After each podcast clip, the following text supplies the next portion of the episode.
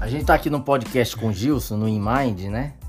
O Gilson, ele é um grande líder, tanto na área empresarial, né? Trabalha com algumas empresas, dá treinamento também, né? Dou sim. E também líder na, na Church Sobral, né? Church que é, é internacional. Como é que funciona essa questão de liderança de Jesus quando a sua empresa mais prospera que foi o caso da multiplicação dos peixes, quando os pescadores prosperaram, ficaram muito bem e Jesus chama para caminhar com eles. Como é que funciona essa questão do empreendedorismo cristão, você sendo cristão? Como é que funciona? Me explica isso que eu quero entender. Na hora que você mais prospera, Jesus diz: "Vem comigo, larga tudo". E eles largaram tudo. Como é que é isso? Pois é.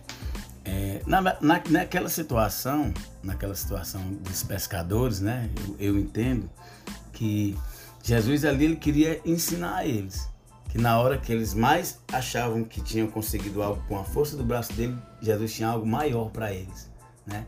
Ou seja, ele disse: "Joga a rede aí". Passaram a noite tentando pescar e não conseguiram. Aí eles foram lá encher os barcos e disseram: "Poxa, nós conseguimos". Mas diz: "Agora larga tudo e me segue". Eu tenho algo maior para vocês, né? Ou seja, busca o principal, né? Eu tenho algo maior para vocês. Aquilo ali, na visão deles, era uma conquista muito grande. Mas Jesus quis dizer para ele: o que eu tenho para vocês supera muito mais do que isso. Isso aí é fichinha. Né? E aí eu olho para o reino de Deus, eu olho para a salvação, eu olho para a eternidade. Tudo que a gente consegue aqui na terra é, é fichinha em vista do que a gente vai conseguir no reino de Deus. Então quando a gente prioriza, e aí entra Mateus 33. Colocai em primeiro lugar o reino de Deus e a sua justiça, e todas as demais coisas serão acrescentadas. Então quando a gente prioriza o céu, prioriza as coisas que vêm de Deus, isso aí tudo é fichinha. Isso aí vem, vem de, de, de, de consequência, né? Isso vem, isso vem por vir mesmo como consequência daquilo que a gente faz. Eu, eu penso muito dessa forma. Entendi. Eu, eu aprendi com, com uma pessoa que uma palavra bem interessante nessa área sobre subproduto. Eu acho que quando a pessoa entende é, mais sobre o reino de Deus, ela prospera muito aqui na Terra mas entende que isso é só um subproduto do produto principal que é esse relacionamento e vida eterna, é. né? Porque nós somos eternos. Então, assim, realmente é um grande ensinamento para quem é empresário. É, a gente participou de um curso agora e ficou muito forte: crescer e contribuir. Primeiro cresce, depois contribui. Crescer sem contribuir não dá. Sabe por quê, Ivan? É porque as pessoas não entendem, muita gente não entende que um dos propósitos da prosperidade vinda do céu, de Deus, um dos propósitos é exatamente a contribuição. Deus nunca vai nos abençoar com um propósito individual. A bênção ela chega de forma individual, mas o propósito é para que outros sejam alcançados. Entendi. O entendi. propósito é para que outras pessoas sejam alcançadas com essa bênção.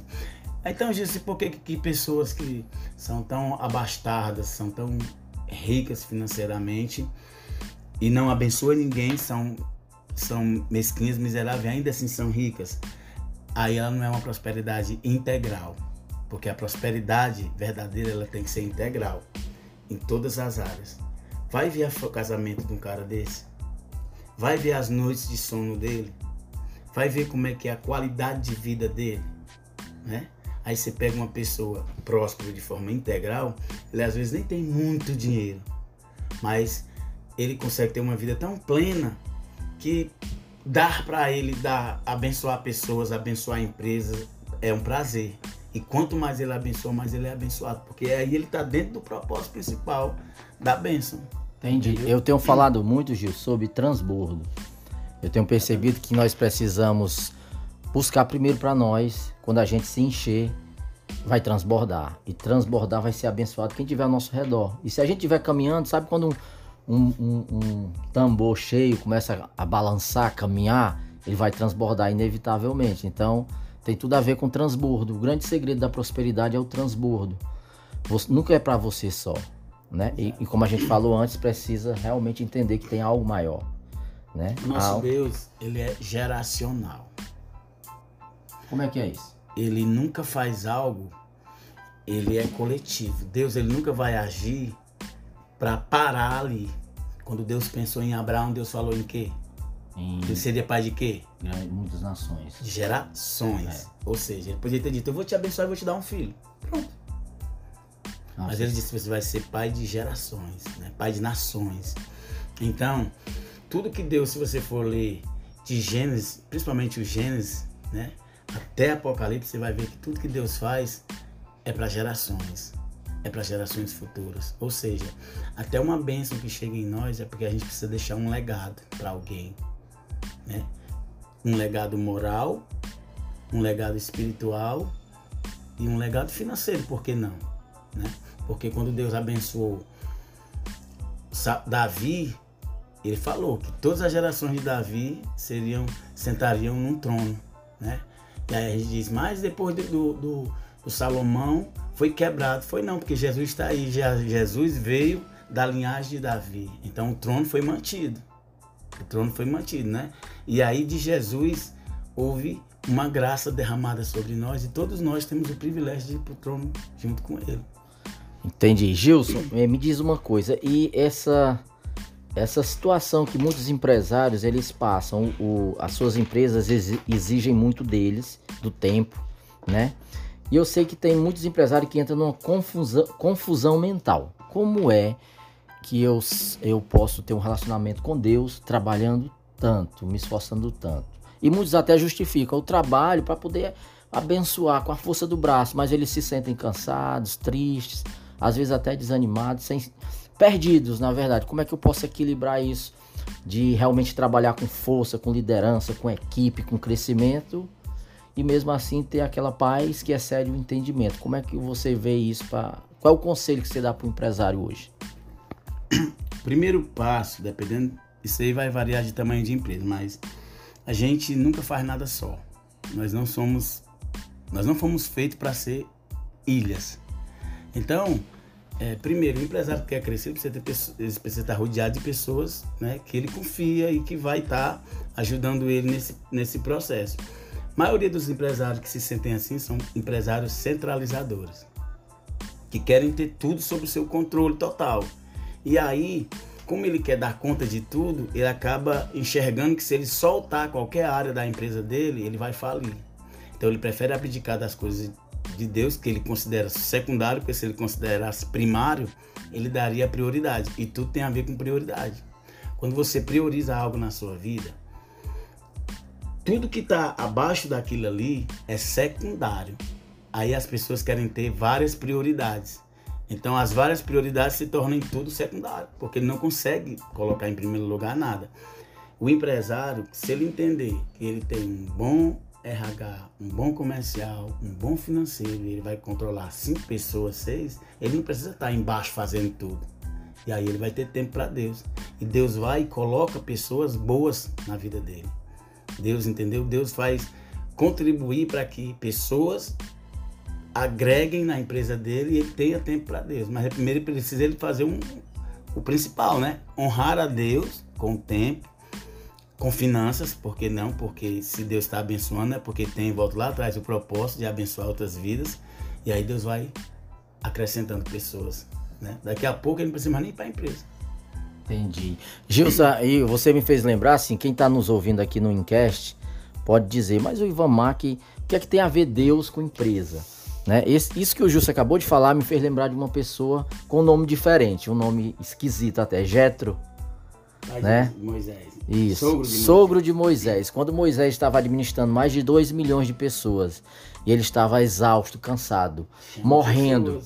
E aí Jetro, é, Deus usa o sogro de Moisés para mostrar como se administra pessoas. Isso. Coloca aí líderes de 10, de 100 mil, de 10 mil, de mil e de 100 de 10. Ou e seja, ele falou exatamente isso. Tu tá centralizando muito, tu não vai dar conta, tu vai se cansar. É.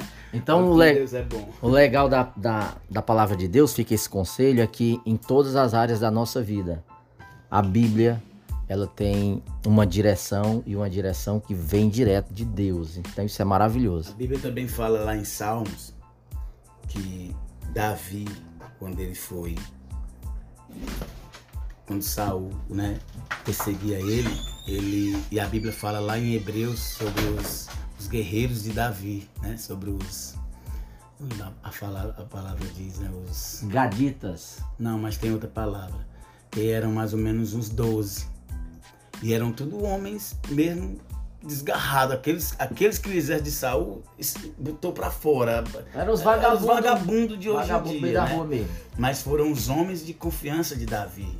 E esses homens ficaram na história porque lá em, em Hebreus a, a palavra fala que um deles atravessou todo um exército para pegar água para Davi. O outro, com a espada na mão, conseguiu matar mais de mil, mais de mil, mais de mil, que depois a espada para sair da mão dele teve dificuldade, né? Então assim, esses homens ficaram marcados na história por quê? Porque foram homens de confiança de Davi. né? Então Davi ele fez, trouxe para perto dele pessoas que ele poderia confiar e que até de olhos fechados Então um empresário precisa ter homens de confiança, né? para quem ele possa realmente confiar e entregar a empresa na mão dele, porque se são homens de confiança, ele sabe que ele está bem rodeado. né? O próprio Davi, quando foi, estava dentro da caverna, que ia fazer, que viu Saul lá, né? Que um deles chegou e disse, meu senhor, se tu quiser, eu atravesso ele com a lança. Ele disse, não, não, não precisa fazer isso, não. Longe de mim desonrar um homem do Senhor. Mas eram homens para toda hora, para toda Pra toda Pra obra. toda obra, tudo que acontecesse. Então, a gente precisa ter no nosso lado pessoas assim, que estão com a gente em todas as situações. Entendi. Show de bola. Gente, isso aqui foi o foi rapidinho, foi o encast de hoje, né? Não Fica estava planejado, é bom que fique claro que não estava planejado, né? Então, relevem aí algumas, algumas é, é, nomes, né? Assim, misturas de nome aí, porque Ó, a gente tá na... O legal é não ser planejado, assim, a gente gosta de ser bem realista e verdadeiro. Isso aqui foi o encast de hoje com o Ivan Mac. Fica com a gente porque a gente vai ter muita, muita dica boa de empreendedorismo e, e de todas as áreas, né? E o que você pode ver hoje é que a palavra de Deus, que está aí, pode estar até aberta na sua mesa, ela tem segredos e coisas maravilhosas para te ensinar a administrar a sua empresa, crescer, multiplicar, contribuir, ser feliz de verdade. Que eu acredito que esse é o seu desejo, ser feliz de verdade. Fica com a gente. Este foi o Encast de hoje com o Ivan Mac.